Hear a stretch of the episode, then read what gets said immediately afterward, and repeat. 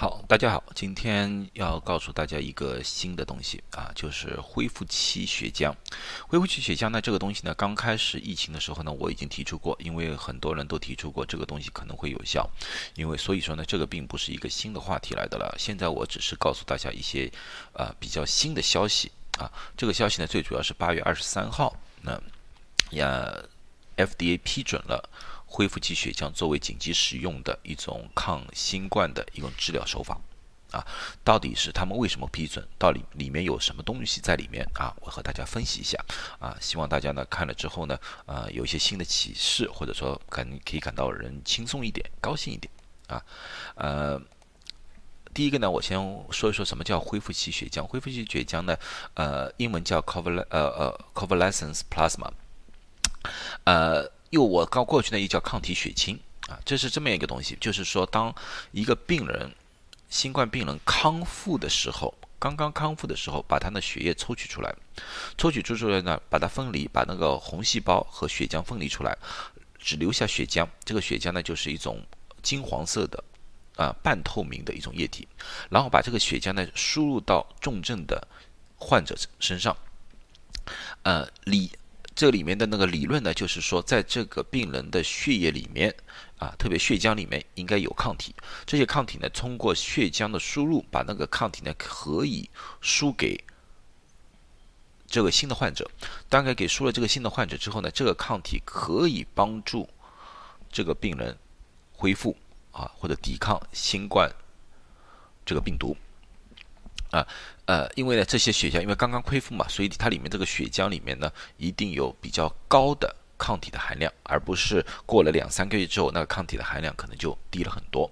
当然了，这里面可能还是有一定的风险。一，第一呢，就是说啊，这个病人会不会有产生过敏反应啊？第二呢，就是说有些人提出呢，当这个抗体进入了这个新的病人体内，这个病人是不是自己不会产生抗体了？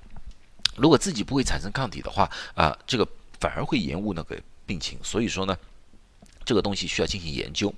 啊，这个恢复期血浆这个治疗方式呢，并不是一个新的问题。啊，很早很久以前，科学家就提出来了，在西班牙，呃。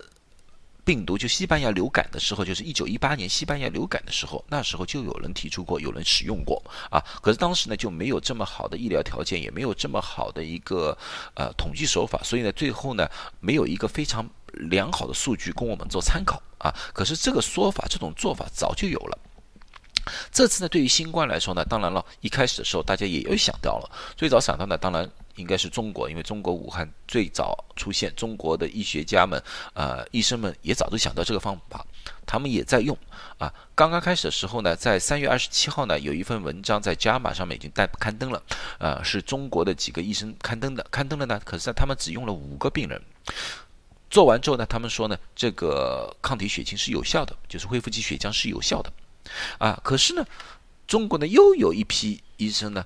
后来又发表了一篇文章，他们说做了之后呢，他们发现无效，啊，可是这两篇文章呢就变成了啊各说各话，而且呢这两个呢都病人用的不多，这个才用了五个病人，这个我记得是用了六个病人，所以说这两个病人数量都太少，都不能说明一个问题，啊，医学界有争论，这是很正常，我不觉得这个争论是有任何错误。啊，只是呢这两个的人数太少，所以呢都无法达到。一个说哪个对哪个不对啊？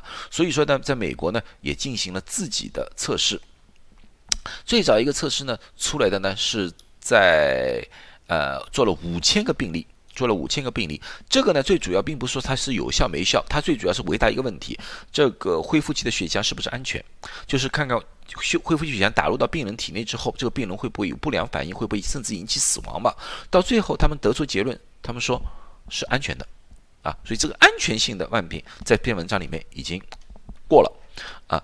接下去呢，就是另外一个是在最近才出来的这篇文章呢，是 Effective Convalescence Plasma on Mortality Among the Hospital Patient with COVID-19 Initial Three Months Experience，就是它是用三个月的时间统计出来的数据，到底用了多少病人呢？这个病人他们用了两万三千多个病人啊，两万三千多病人呢，他而且不是就单单给。血浆，他而且把病人分类了，病人分成哪哪两类呢？病人分成一个就是确诊之后三天之内用了血浆的，一个是确诊之后三天以后才用血浆的，它分成这两两组病人。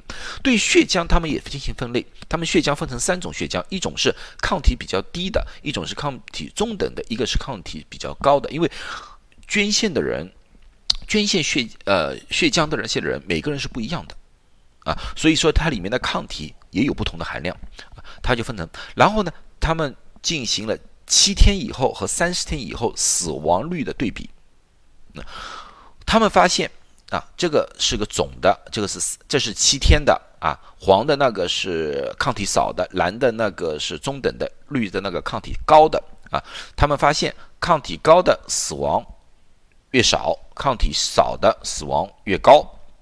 啊，可是呢，分别分那个区别呢，并不是这么明显。最明显的是什么呢？如果是在三天之内使用，啊，这个区别是最最明显的。所以呢，通过这个研究报告，他们得出一个结论，他们这个发现就是说，用呃恢复期的血浆啊，给重症病人或者得给新冠病人是可以降低死亡率的。啊，当然。通过这篇文章，所以呢，FDA 就在八月二十三号紧急了批准了这个治疗方法。啊，当然，医学界我刚才说了，医学界永远不可能有一种声音，保证有不同的声音。三个医学界的大佬，一个就是 Cliff Lane 啊，他是那个呃，就是 NIH 的那个 Director，一个主管来的。另外一个呢是 Frank Collin 啊，还有一个呢。大家很熟悉，就是 Doctor Fauci，就是你们老是见到电视里面那个福斯医生。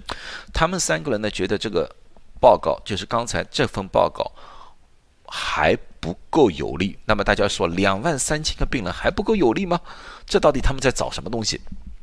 是这么一回事情。第一，这篇文章还没有被除了作者以外，其他的医学家去分析过。我们叫 peer review 还没做过，这是第一点。第二点，他们说你没有和一个双盲组对比。什么叫双盲组对比？就是一个没有用双血浆的那个病人对比啊。所以说，他们说这个学研究是有缺陷的啊。可是 FDA 认为这三组的就是低抗体、中抗体和高抗体已经够对比了，我已经可以根据这个数字可以让病人用了。啊，这就是两者之间的一种不同的看法啊！但是呢，这三位专家也同样说，在当前情况之下，啊，没有一个非常完美的一个治疗方法的情况之下，啊，这个是可以使用的，是可以使用，但是不建议 FDA 给他们一个批文，就说可以用啊！这就是一个在在我看来，就是说，但医学界的不同的。一种声音来的，一种看法来的。好，那么这是我的看法。我的看法觉得呢，总的来说，从刚才的那个学数据来说，恢复期的血浆是有一定效果的啊。所以说，如果说你是新冠的刚刚恢复的一个病人来的的话，我建议你去捐血，红十字会是可以捐血的，这些血可以救人的，这是我的感觉。啊，到底这个血浆到底有多好啊？绝对不是神药，就像瑞德西韦一样，我绝对不认为是它神药，它不会有百分之一百的效果。可是能救一个人就是一个人，这是我的看法。